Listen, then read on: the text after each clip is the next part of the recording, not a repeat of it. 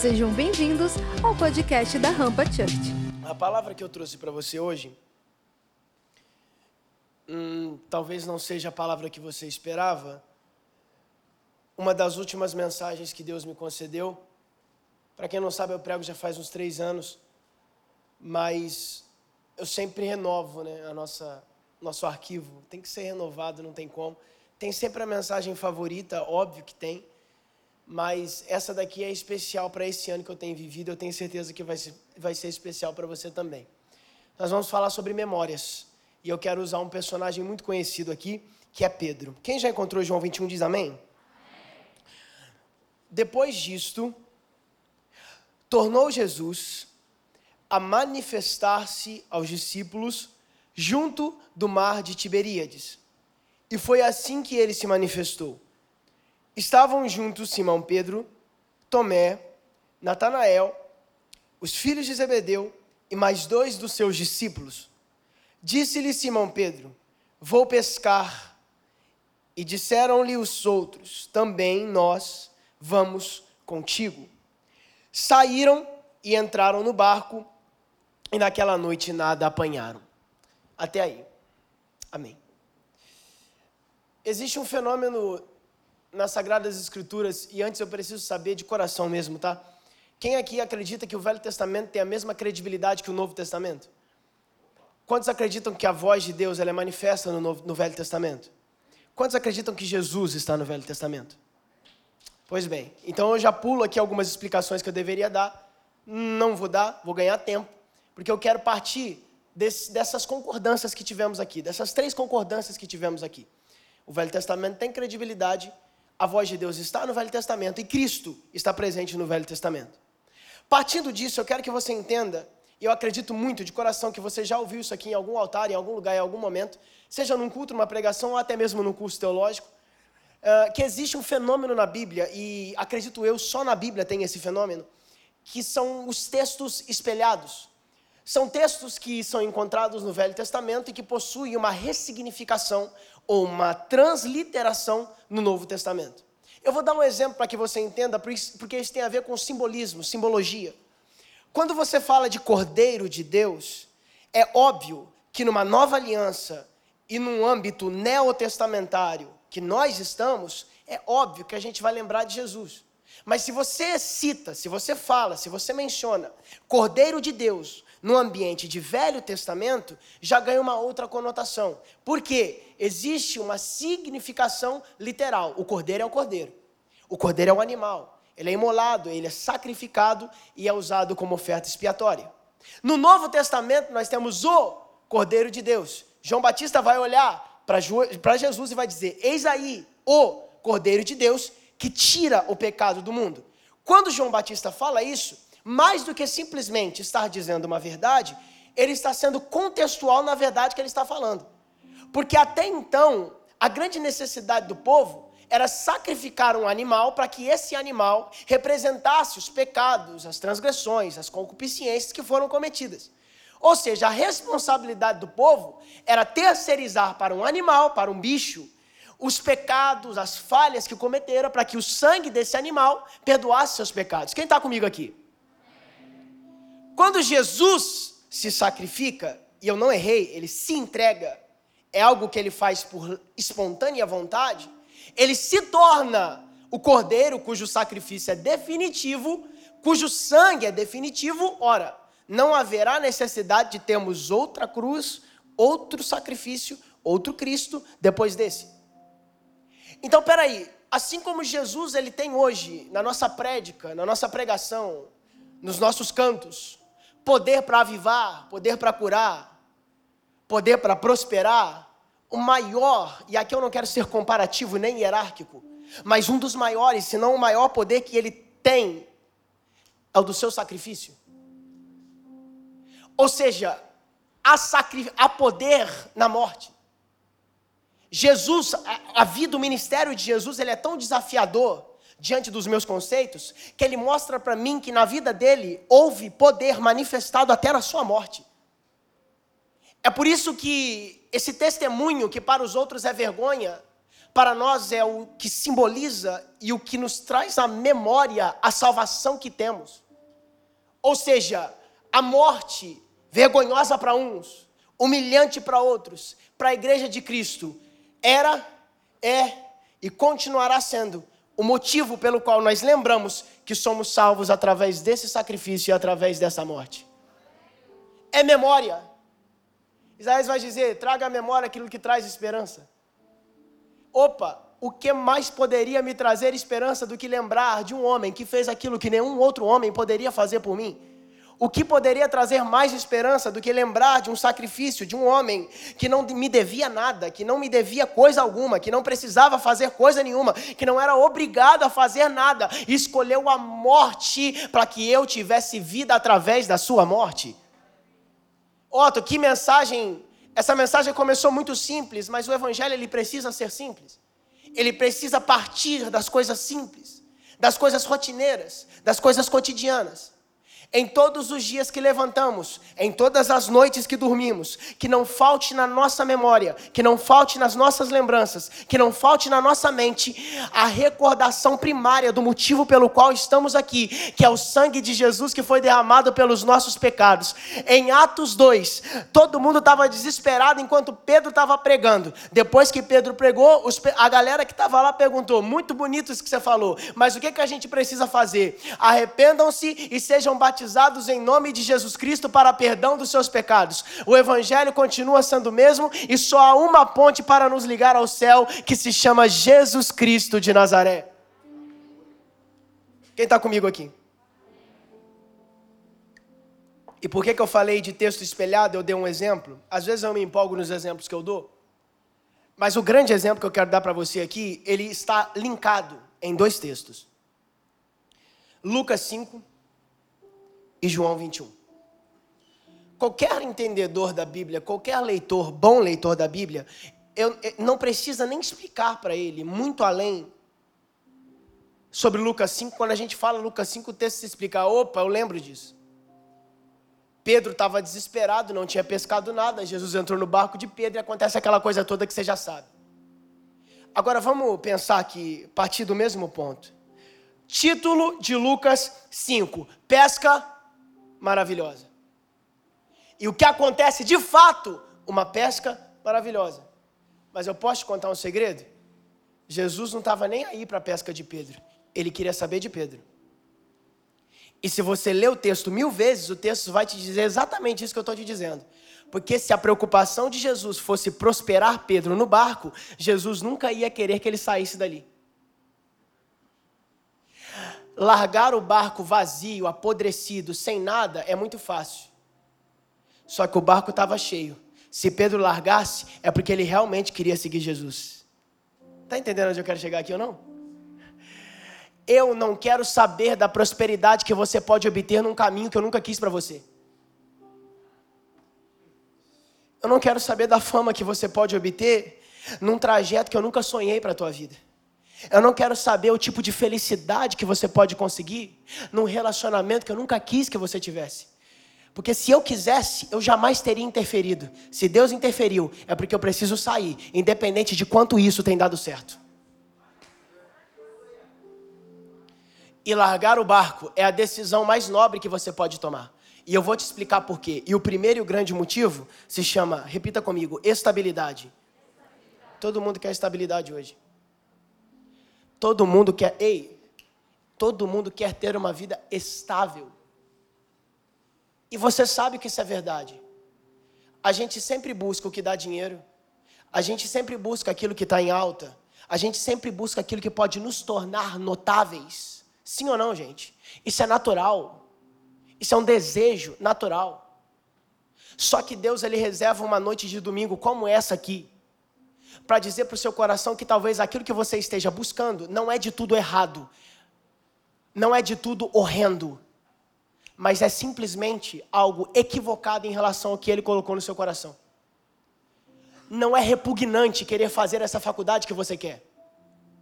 Não é horrendo querer manter esse relacionamento que você quer. Não é necessariamente pecaminoso ir por esse caminho que você está indo, mas simplesmente por fugir da vontade de Deus é ruim. Pegou a diferença aqui que eu tô. Alguém está entendendo o que eu estou falando aqui? A gente quer repudiar muitas coisas. Uma das maiores heresias cuja, cuja igreja primária teve que combater se chamava dualismo. E o dualismo está tão presente nos dias de hoje que a gente nem percebe que ele está aqui. Tudo tem que ser ou profano ou sagrado. E aqui, eu não estou querendo em, em, em colocar dentro do seu coração uma nova doutrina. Eu só estou querendo dizer que tem certas coisas que Deus tirou da sua vida, não por ser horrendo, mas simplesmente porque Ele não sonhou para você. Otto, está indo muito bem, vai dar certo. Mas o motivo, ou melhor, a razão de ter dado certo, o fato de ter dado certo, não significa em hipótese alguma que é aquilo que Deus quis que você fizesse. Está indo legal, o diploma está chegando, Está chegando o grande dia, está chegando o momento. Mas você sabe que tem uma voz no fundo do seu coração te dizendo: lá atrás você deveria escolher outro caminho. E quer saber? Está na hora de você recuperar o tempo perdido. Está na hora de você recuperar todos os dias que você perdeu. Não adianta obter fama, obter dinheiro, obter sucesso, se você não está indo no caminho que Deus sonhou para a tua vida. É melhor você abdicar e renunciar de tudo aquilo que as suas mãos te permitiram conquistar e voltar a partir de hoje, porque isso é emergente, a ser totalmente dependente daquilo que Deus quer para você e para a tua vida. Alguém está comigo ainda? Eu sei, é muito complicado a gente pensar nisso, né? Porque a gente pensa, se está dando certo é porque Deus quer para mim. Se tem muitas pessoas comigo é porque Deus quer para mim. E agora eu apresento para vocês Pedro. Ó, eu não sei para você, mas na minha visão tem que ter muita moral, tem que ter muita autoridade. Se você não sabe pescar, para entrar no barco de um cara que pesca há anos, que conhece aquelas águas como a palma de suas mãos, olhar para a cara dele e falar onde é que ele tem que jogar a rede dele estando no barco dele. Pedro já sabia que Jesus era o Messias aqui? Então a gente tem que parar de dizer que Pedro temeu a voz de quem ele não conhecia. A única coisa que Pedro fez foi abraçar a última oportunidade que ele tinha. Afinal, a madrugada tinha sido de fracasso. E quem sabe para o seu coração, para a sua vida, essa seja a última oportunidade, ou talvez seja aquilo que sobrou. Mas quer saber? É a melhor coisa que poderia ter sobrado eu ainda estou aqui. Opa, então ainda posso tomar uma decisão. Eu ainda estou na ramificação dos caminhos da minha vida, então ainda posso escolher para onde eu quero ir. Então eu escolho o caminho que Deus quer para você. E eu tenho certeza que em todos os dias, a partir dessa decisão, você não vai se arrepender em momento nenhum de ter dito sim para aquilo que Deus estabeleceu para você.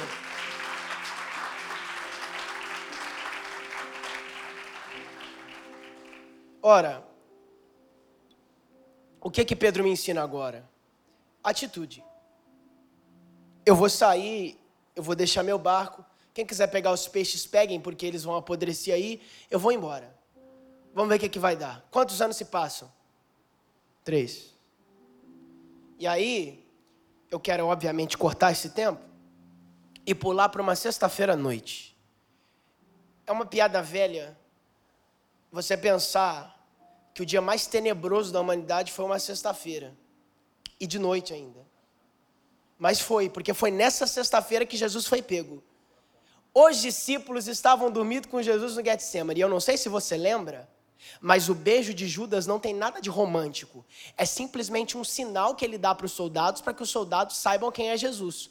O que me dá a ideia, não sei você, o que me dá a ideia de que Jesus era tão parecido com os seus discípulos que Judas tinha que dar um sinal para que eles não pegassem o cara errado.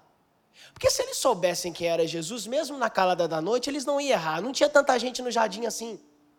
E a ideia agora que eu tenho, quando isso acontece, é que os discípulos começam a se manifestar, Pedro corta a orelha de Malco, e aí os soldados querem começar a encrencar com ele, Jesus disse: opa, não, vocês não querem eles, vocês querem a mim. Para que se cumprisse a profecia, quando o pastor foi ferido, as ovelhas se dissiparam. O mais interessante disso é que Jesus ele fala: o problema sou eu, vocês querem a mim, soltem eles. Jesus não insere eles num problema que eles sabiam que ele, que ele sabia que eles não conseguiam lidar. A cruz é para mim, a morte é para mim e quem tem que aceitar sou eu. Se existe uma coisa que não vai te ajudar em nada diante dos problemas que você tem, é inserir pessoas que não têm nada a ver dentro dos seus problemas.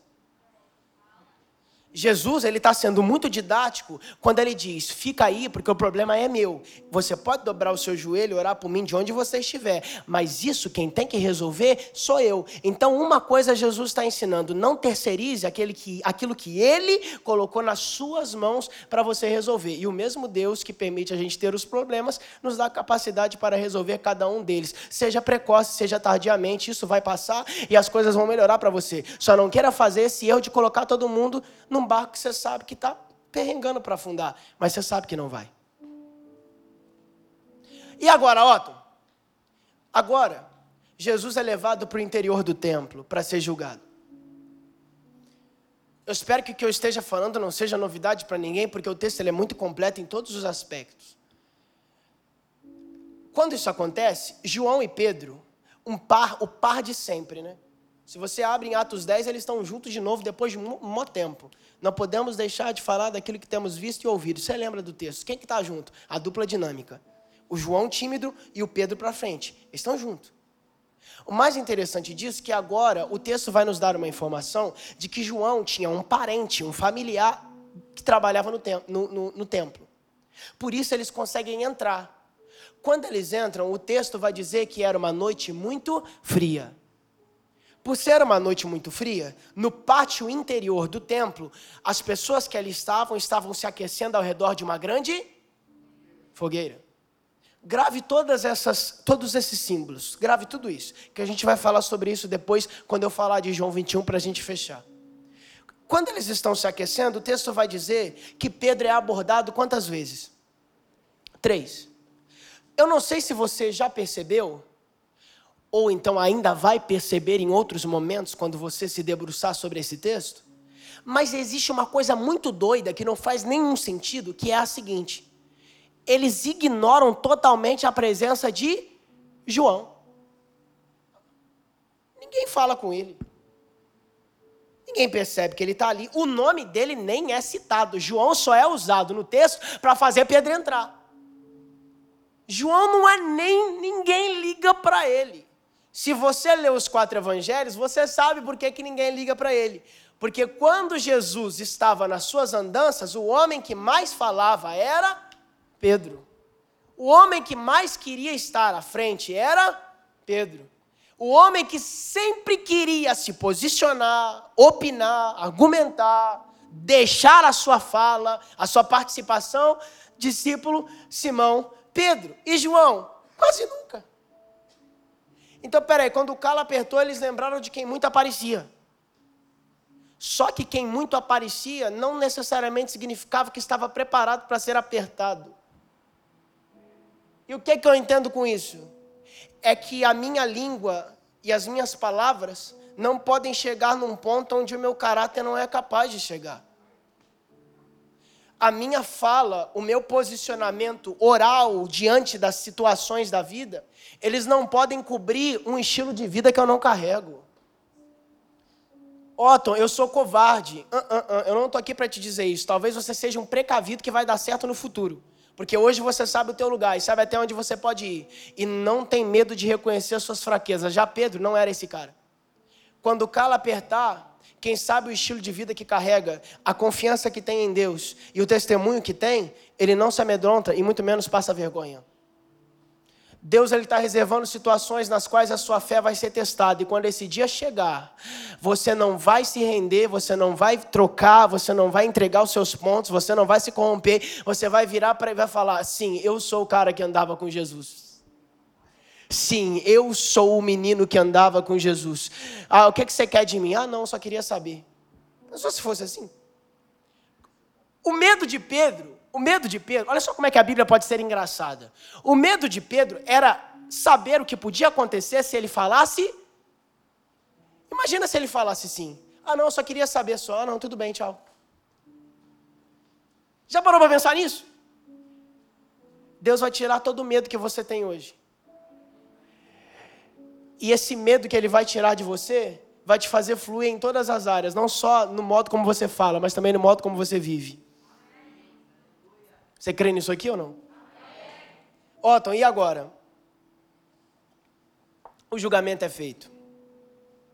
Enquanto o julgamento está sendo feito, Se você volta algumas horas, Jesus ele vai dizer: Um de vocês? Não, ele vai falar: Você, Pedro, vai me negar.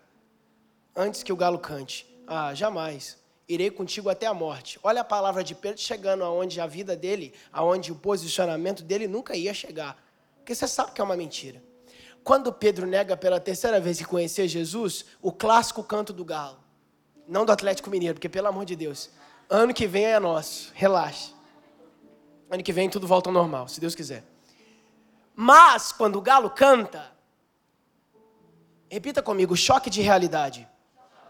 Sabe quando você erra e percebe que errou? Uh, e aí já era, né? Porque você já errou. E você não tem controle sobre o seu passado. Exatamente isso que aconteceu na mente de Pedro. Tarde demais. Cuidado com isso. Jesus veio à terra depois de um tempo de 400 anos de silêncio, onde Deus não levantou um profeta, exceto João Batista, para falar. Jesus veio num período onde as ruas estavam cheias de órfãos e viúvas e a crise era instaurada. Jesus veio num tempo onde para você ser um sacerdote fiel, você tinha que sair da cidade e ministrar no deserto, como João Batista fazia, porque dentro da cidade o complô de, dos fariseus era muito errado, corrompido. Otto, por que, que você está falando isso no meio da pregação? Para fazer você entender que nunca é tarde demais, é sempre no tempo de Deus. Quando Jesus veio, Ele consertou tudo. E se a sua vida está tá, tá igualzinha a esse tempo, está igualzinha a esse caos, não é tarde demais, porque Jesus pode chegar hoje e hoje pode ser o tempo dele realizar isso que para você está demorando e consertar, colocar as coisas no lugar, te ajustar e fazer você progredir daqui para frente no nível que você nunca imaginou chegar. Nunca é tarde demais. O agir de Deus é atemporal, como é que pode ser tarde? A magnitude e a soberania de Deus são atemporais, como é que pode ser tarde? O tempo é uma ferramenta na mão de Deus e ele o controla conforme o seu bom, a sua boa vontade. Nunca vai ser tarde demais. E para Pedro Otto? Bom, quando o galo canta, Pedro vai tomar um choque de realidade e vai se ausentar. Os dias se passam e chega o dia que Jesus aparece para Maria Madalena. Quem está comigo até aqui diz amém, só para eu saber. Quando Jesus aparece para Maria Madalena, naquela passagem que você conhece de João 20, qual capítulo que a gente leu? 21. Se você volta um capítulo, Jesus aparece para Maria Madalena, Jesus aparece para os discípulos dentro da casa sem abrir a porta, Jesus aparece com Tomé e sem Tomé. Ó, três vezes, gente. Três vezes. Responde sim ou não. Pedro estava lá? Todos os discípulos menos Tomé. Aí depois Jesus dá aquela tapa na cara de Tomé, no sentido figurado. Você está tocando, você está tocando, e agora você está crendo. Bem-aventurados os que não tocarão, não verão, mas haverão de crer. Essa foi clássica. Tomé realmente teve um problema na mandíbula esse dia, metaforicamente falando, porque ele tomou de graça ali. Agora, o mais interessante é que se Pedro viu que Jesus estava vivo, Jesus não aparece em João 21 para mostrar para ele que ele estava vivo, porque já tinha mostrado. Sim ou não? Está entendendo? Jesus não aparece para provar para Pedro que ele tinha ressuscitado, porque Pedro já tinha visto. Agora vamos lá, lê João 20 para mim. Pedro tem uma fala sequer? Como isso? Pode ser possível? Qual era o discípulo que mais falava? Qual era o discípulo que mais se posicionava? Qual era o discípulo que mais queria aparecer? E em João 20 ele não tem uma fala. O que é que eu imagino? Todo mundo alegre. Glória a Deus, Jesus ressuscitou. Glória a Deus, Jesus está vivo. Glória a Deus, Jesus está de volta. E Pedro, calado. Na beira do canto, com a mão para trás, com a cabeça baixa. Todo mundo dizendo: Jesus ressuscitou. E ele: Jesus ressuscitou, realmente. Porque ele lembrou da sexta de noite, da besteira que ele fez, do fato dele ter negado que conhecia Jesus. E o alto julgamento começou a crescer dentro dele. Todo mundo, Jesus está vivo. E Pedro, Jesus está vivo. Que pena. Para mim. Porque como é que eu vou conseguir encará-lo agora? Como é que eu vou conseguir interagir com ele agora? Porque todas as vezes que eu tentar fazer isso, eu vou lembrar do que eu fiz, que eu não deveria ter feito, e ele vai se isolar. Quando ele se isola, o texto diz, e agora eu entrei no texto que lemos a minha decisão é voltar a fazer o que eu fazia. grave para o teu coração e para a tua mente que eu vou dizer. De primeira pode se assustar, mas depois vai ganhar um sentido. Se você resolver não fazer o que Deus tem para ti daqui para frente, você vai voltar a fazer o que você fazia até chegar aqui. Sabe por quê? Porque é o que você estava acostumado a fazer e era o que te dava estabilidade. O conforto vai te chamar de volta. A situação cômoda que você estava vai te chamar de volta. O fato de você ser o expert naquilo que você fazia, mesmo que não agradasse a Deus, vai te chamar de volta. A Bíblia diz: quem pega no arado não pode para trás olhar. A decisão que você tomou, diga para você mesmo, foi definitiva Pode ser tentador, pode estar tá chamando com jeitinho, mas eu não vou voltar, porque uma vez que eu saí, eu prometi para mim mesmo, eu jurei para mim mesmo que eu fiz um voto para Deus que eu não voltaria para lá. O teu lugar não é mais ali. Não, não importa o que você passou, não importa o que você vivenciou, não importa o que você teve que encarar, não importa as feridas que estão em você. Um dia vai cicatrizar, você vai olhar e vai falar: que bom que eu passei por tudo isso. Mas independente de eu ter passado ou não, eu não voltei a ser aquilo que eu prometi para mim mesmo que eu nunca mais voltaria a ser. Eu fui de alguma forma, eu fui de alguma forma ferido pelo processo, eu fui machucado pelo processo, mas ele me ensinou que o que Deus preparou para mim está diante dos meus olhos e não no replay daquilo que ele nunca quis que eu vivesse pela primeira vez. E tem vidas de pessoas que parece sessão da tarde que toda semana repete o mesmo filme, poxa. Essa retrospectiva tem que acabar. Esse replay constante tem que acabar, sabe por quê? Deus não queria nem pela primeira vez. Por que você está repetindo? Pelo amor de Deus. Se você resolver abraçar o que está diante de você, mesmo que você não saiba o que é, vai valer muito mais a pena do que voltar para a estabilidade dos dias que você passava, dos dias que você já viveu, das coisas pelas quais você já passou. Quem está comigo aqui? A fé se trata disso. Você bota o pé, depois Deus coloca o chão. Quer voltar para o chão? Então pode voltar. Mas eu prefiro continuar andando, degrau por degrau, subindo. E Deus vai colocando, me dando confiança. Porque a fé não se trata das coisas que eu vejo, mas das coisas que eu espero. Isso tem a ver com a minha vida. Todas as coisas cooperam para o bem daqueles que amam a Deus, seja no passado, seja no presente, seja no futuro. Amém ou não? Otton, e agora?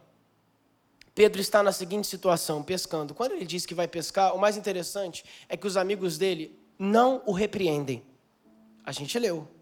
Se você vai, nós também vamos contigo. A ilusão que você criou dentro da sua cabeça precisa acabar hoje. Qual a ilusão? A seguinte ilusão: de que o fato de ter muitas pessoas dentro do seu ciclo de amizade, perto de você, significam que você está fazendo o que Deus quer. E uma coisa não tem nada a ver com a outra. Se você está arrastando multidão, se tudo que você fala as pessoas seguem, se em todos os lugares que você vai as pessoas te acompanham, isso não significa nada. Eu abro a Bíblia e descubro que Jeremias andou no deserto, Elias fugindo de Jezabel sozinho também, Jesus com o diabo sozinho também. Tem momentos que você precisa passar sozinho para que Deus possa consultar o seu coração e ao consultá-lo, ele descubra se a sua prioridade são as companhias que estão com você ou se é o caminho que ele deu para você. Otton, a vida cristã não é nada do que eu imaginava. Antes eu tinha muita gente, agora eu estou sozinho. Antes eu tinha muitas amizades e agora eu conto no dedo. Jesus tinha uma multidão de 30 mil atrás dele, escolheu só 12 e um ainda o traiu. Então comece a se certificar um pouco mais, porque as pessoas que estão com você, as pessoas que estão andando com você e as pessoas que já andaram com você dizem respeito acerca de uma evolução pela qual você está passando. E cada degrau que você sobe, Deus determina quem pode ficar com você e quem já está sobrando na tua vida, quem não tem nada a oferecer para você e quem tem muito a acrescentar para você. Então então, assim como você entregou sua vida para Deus, entregue o seu ciclo de amizade também na mão dele, porque ele vai fazer o que é necessário ser feito. Quem tem que ser cortado, vai ser cortado. Quem tem que ser podado, vai ser podado. Quem tem que permanecer, vai permanecer. E quem tem que ir embora, tem que ir embora mesmo, que já está sobrando faz tempo e não está te ajudando em nada. E o nosso problema? É que a gente, tem, a gente quer, né? Podar para crescer o que tem que ser cortado para queimar definitivamente. Para! Você deu muita chance. E você sabe que você deu. Você deu muita oportunidade. E você sabe que você deu. A partir do momento que você percebe que a decisão da pessoa é essa, não troque o chamado que você tem por uma amizade que você sabe que não está acrescentando em nada. Seja seletista. O que eu estou querendo dizer para você é muito simples. Porque tem pessoas que foram meus amigos, poderiam estar tá muito melhor. Eu não conquistei nada ainda, mas poderiam ter conquistado muito mais. Ter chegado muito mais além. Mas ao contrário, conheceram os caminhos certos, escolheram os caminhos certos, mas não se certificaram das companhias. E se você tem o caminho certo, mas não tem as companhias certas, você se quebra. Otton e Pedro. Pedro agora está cercado por amigos que estão estagnando ele, patrocinando a sua estagnação. Eu estou indo para o final, eu só quero que você me ajude. Você lembra do, do deficiente que estava na porta do templo? O templo chamado Formosa? pedia esmolas? Livro de Atos. Gente, se ele não podia andar, alguém colocava ele lá. E quem colocava ele lá tinha interesse no quanto de dinheiro ele poderia conseguir estando na situação que ele estava. Tem pessoas que vão patrocinar sua estagnação, porque enquanto você está estagnado, ela consegue se beneficiar disso. Porque quando você avançar, ela sabe que com a sua amizade ela já não pode mais contar. Está entendendo onde eu quero chegar? O progresso espanta as pessoas. Avançar afasta as pessoas que pensam pequeno. Mas quer saber, enquanto a maioria está tentando patrocinar sua estagnação, tem um que já está investindo no seu sucesso. Chega de ficar aí, velho. Chega de ficar parado, chega de ficar estagnado. O que Deus tem para você não são as migalhas que caem da mesa. O que Deus tem para você é o banquete inteiro que Ele mesmo está preparando. Em todos os sentidos da sua vida, você será próspero. E se o ano de 2021 não foi desse jeito, eu já quero profetizar que o de 2022 vai ser. Então faça a sua parte e não mantenha perto de você pessoas que não têm esse pensamento. Você é o José sonhador que as pessoas não querem ter por perto, mas nem por isso isso Deus vai te impedir de sonhar e fazer com que você concretize os sonhos que Ele colocou no teu coração. Agora que Pedro está no barco, Pedro volta a pescar e alguém surge na praia. Você sabe quem é essa pessoa que surge na praia? E ele sabe? Existe uma coisa muito doida na Bíblia.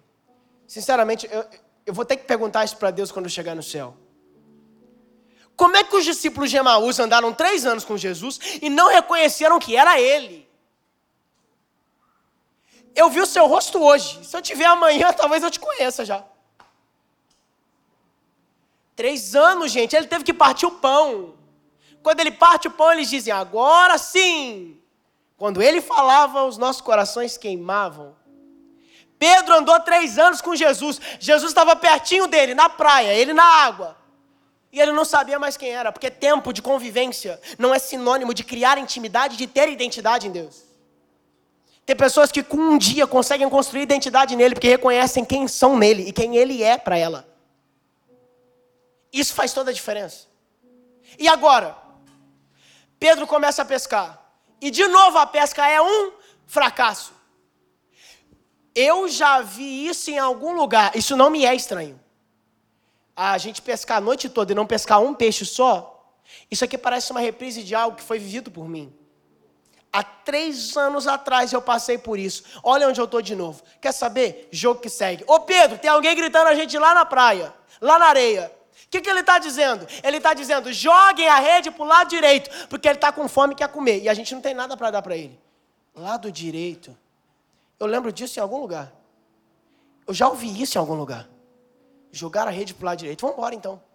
Quando eles jogam e puxam, o texto vai dizer que eles pescam 153 grandes peixes e que as redes quase se. Eu já vi isso em algum lugar. Isso não me é estranho. Pedro, você está pensando no que eu estou pensando? Estou. É Jesus. Porque só Ele tem essa autoridade. Esse jeito de falar e o resultado que a gente teve nos lembra do que ele fez com aquele nosso barquinho velho lá, há três anos atrás. Quando ele diz para Pedro, é Jesus, Pedro vai se cobrir com uma túnica, vai pular na água e abraçada, vai chegar antes dos discípulos que estavam no barco. Quando ele chega na areia se enxugando, a Bíblia me diz, aplicação da palavra, que quando eu tenho um novo choque de realidade, só que dessa vez benéfico, eu tenho que tomar atitude para ontem. Eu pego a túnica, eu pulo na água, eu vou ao encontro. Sabe por quê? Porque se eu vivi esses dias péssimos, corroendo a minha mente, o meu coração, eu não quero passar nem mais um segundo longe de Jesus. E eu quero voltar para Ele o mais rápido possível. Eu não vou esperar o barco chegar na areia. Eu vou pular na água, eu vou nadar até encontrar Ele. Porque eu já não quero perder mais nenhum instante sem Ele. Porque eu posso ter isso, eu posso ter aquilo, mas longe dele não tem sentido para mim. Não tem sentido. Não tem razão. Otton, e agora? Eles estão perto de Jesus. E Jesus está em volta de uma. Pedro vai pensar, eu já vi isso em algum lugar. Só que essa memória e essa lembrança não é tão boa quanto as lembranças do barco. Isso me faz lembrar da sexta-feira, daquela sexta-feira fria daquela sexta-feira que me traz uma mágoa terrível, daquela sexta-feira que eu neguei o meu mestre. E agora, quando está esse ambiente, Jesus, que não é nem um pouco introdutório, porque não sei se você percebeu, mas com Jesus não tem esse negócio de oi, de bom dia, de tudo bem. Na lata, tu me amas? Você já começou alguma conversa com alguém assim no WhatsApp? Só se você for doido, né? Tu me amas? Direto. Sabe por que Jesus não é introdutório? Porque Jesus já tinha dado tempo para Pedro demais.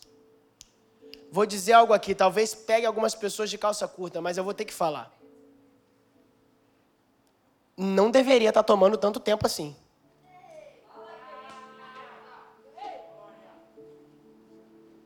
Ah, tudo tem um limite, poxa. Há um tempo para todas as coisas debaixo do. Oh, eu sei disso, cara. Eu sei, eu sou, eu, eu sou plenamente ciente disso.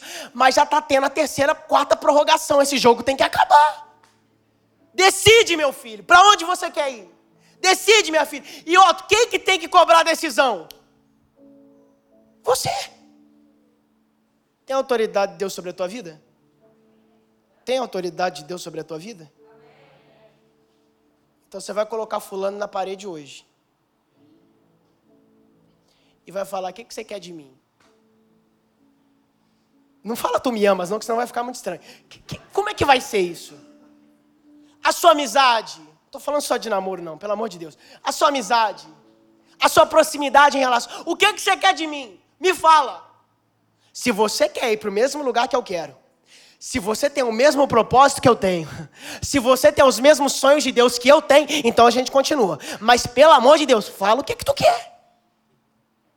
Tu me amas três vezes. Quantas vezes Pedro negou que conhecia Jesus? Para cada vez que pecamos, que falhamos, que erramos, que caímos, Jesus se reapresenta para a gente, não questionando o que a gente fez, mas perguntando se em nós ainda existe amor. Você passou pelo deserto, ele pode ter roubado seu salário, pode ter roubado tudo, mas ainda tem amor aí para queimar. Então o diabo passou vergonha mais uma vez, levantou para cair mais uma vez, porque ele roubou muita coisa sua, mas em você ainda tem amor.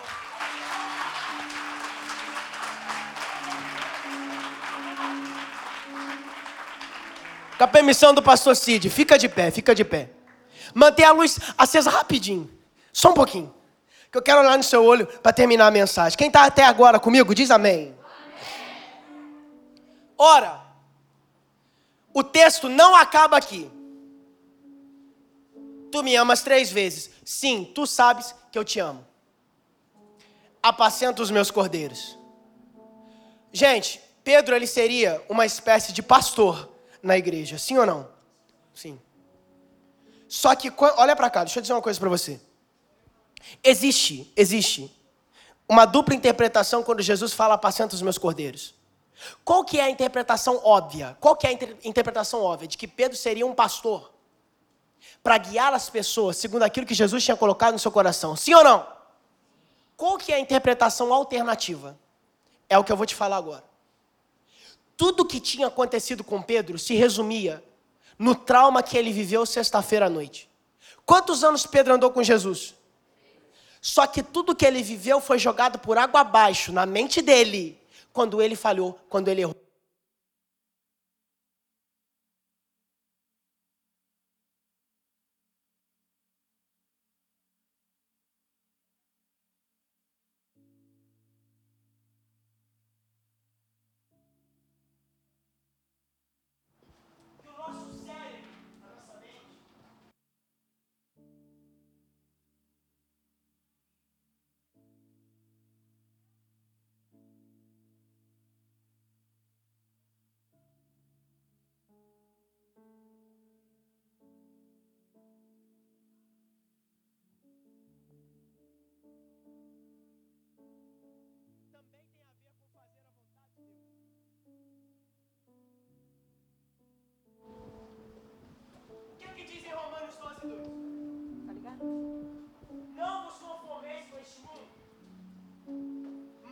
Transformai-vos pela renovação do vosso entendimento. A igreja, por muito tempo, acreditou num Jesus que curava corpos, num Jesus que virava cativeiros, num Jesus que prospera, num Jesus que incendeia. O século passado foi marcado por avivamentos fantásticos. Só que a igreja do século 21 está sendo despertada para algo que me empolga muito: o Jesus que cura mentes. Ah, não, você não vibrou tanto quanto eu esperava. A OMS disse que até 2030, todas as pessoas do mundo, ou melhor dizendo, 99,999, infinitamente 9 das pessoas do mundo sofrerão ou com ansiedade, ou com a doença do estresse, ou então com depressão. E aí eu volto a dizer, eu espero que você se empolgue agora de verdade. O Jesus que antes curava corpos, o Jesus que antes prosperava um povo que estava caído, o Jesus que antes derramava fogo sobre um povo sedento, vai curar uma geração de todos os problemas mentais que estão tentando se levantar sobre a nossa sociedade.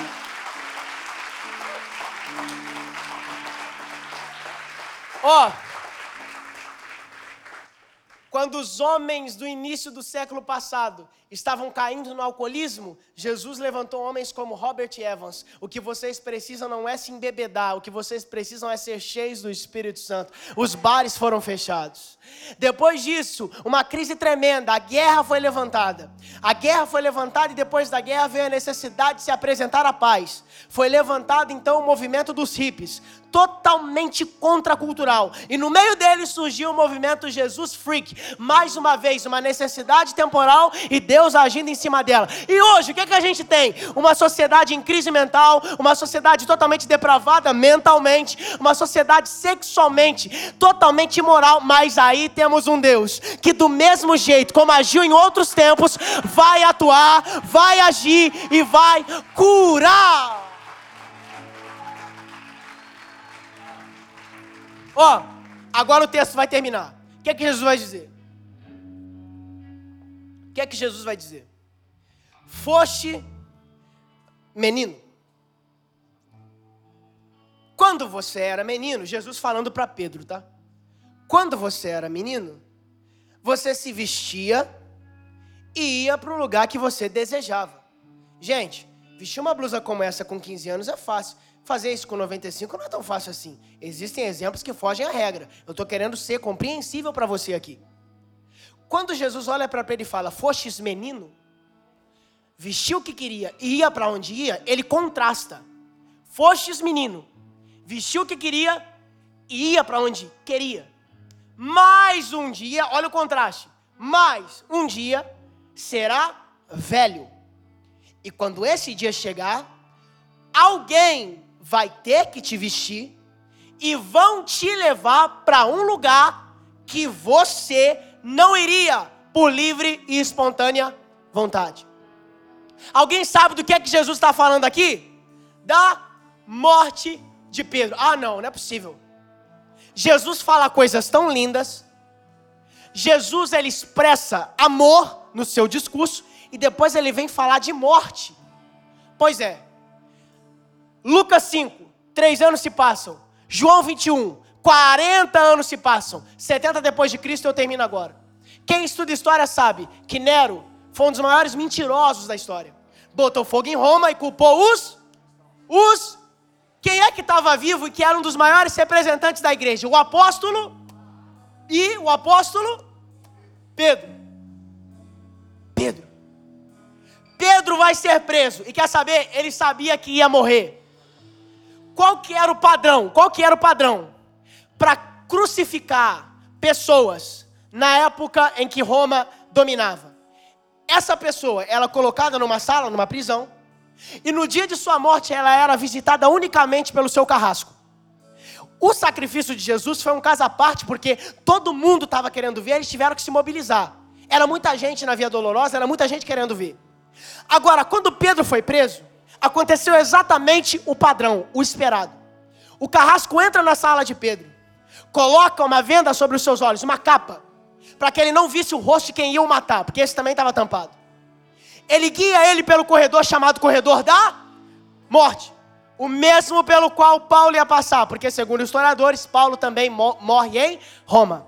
Quem está entendendo até aqui, por favor? Pedro está sendo levado não está vendo nada, está em trevas. Alguém aqui, acredito que todos, já saiu de um lugar muito escuro e foi para um lugar muito claro, muito rápido. A sua visão tem que se acostumar, sim ou não? Você tem que aguçar ela para que você enxergue os objetos com clareza. O que acontece com Pedro, na minha opinião e na minha visão, é a mesma coisa. Eles saem do ambiente, o carrasco segurando ele, e o carrasco vai fazer isso aqui quando eles estão em ambiente aberto. E vai tirar. Quando ele tira, todo o clarão do dia vem ao encontro dos olhos de Pedro. Quando o tempo se passa, os segundos se passam, a visão de Pedro começa a ficar um pouco mais cômoda. Sabe o que, é que ele enxerga no horizonte? Uma vazia. Quando ele enxerga essa cruz, aqui é coisa minha, tá? É pensamento meu. Eu imagino que ele começa a se emocionar e que ele começa a chorar. O carrasco, que já estava acostumado com essa cena de ver pessoas que iam morrer chorando, vai dizer: você tinha que ter pensado isso antes. Porque agora eu estou aqui para cumprir aquilo que eu tenho que fazer: te matar pelo crime que você cometeu. Aí Pedro vai dizer: Eu sei, eu sei muito bem o que vai acontecer comigo. O fato de eu saber que vou morrer me entristece, mas o motivo pelo qual vou morrer me alegra. As minhas lágrimas não são de tristeza, são de alegria. Por quê? Porque quando você tirou a capa da minha cabeça, pode parecer, pode parecer coisa boba, mas você me lembrou do que Jesus fez comigo. Eu andava em trevas, e ele veio e fez isso aqui. E quando ele fez isso, tudo aquilo que não tinha sentido, tudo aquilo que não tinha propósito, tudo aquilo que não tinha explicação, ganhou uma razão. A pesca me dava dinheiro, mas Jesus me deu um propósito. A pesca me dava estabilidade. Jesus me deu uma razão para viver. Quer saber? Me mata logo. Porque quanto mais rápido você me matar, mais rápido eu vou reencontrar Jesus. E quando eu reencontrar Ele, eu vou olhar nos olhos dele e vou falar: Jesus, agora você pode passar a eternidade me perguntando se eu te amo, porque a minha maior atitude de amor foi fazer exatamente aquilo que o Senhor fez: morrer. Aí Pedro vai olhar para o carrasco e vai falar: inverta essa cruz, porque não sou digno de morrer como meu Senhor. Eu agora provo, através da minha morte, que nada pode fazer eu negar aquilo que Jesus um dia me deu, aquilo aquilo que um dia Ele colocou nas minhas mãos. Otto, como é que você vai terminar? Eu vou terminar dizendo algo que eu quero que você grave no seu coração e que vai resumir toda a mensagem. Depois a galera entra com força e eu entrego o microfone. Que chegamos, que cheguemos a esse ponto de que o evangelho em nossas vidas, de que Jesus em nossas vidas possa ser tão intenso possa ser tão sincero que nem a morte nos amedronte, nem a morte nos faça afastar daquilo que Ele nos delegou. A gente não vai dizer não, a gente não vai voltar atrás, porque o que Deus deu para a gente aquilo que Ele entregou nas nossas mãos, nem a morte pode nos tirar. Esse foi o podcast da Rampa. Compartilhe com seus amigos, nos siga nas redes sociais e para ouvir essa palavra completa, acesse nosso canal, se inscreva e fique por dentro de tudo o que acontece na Rampa.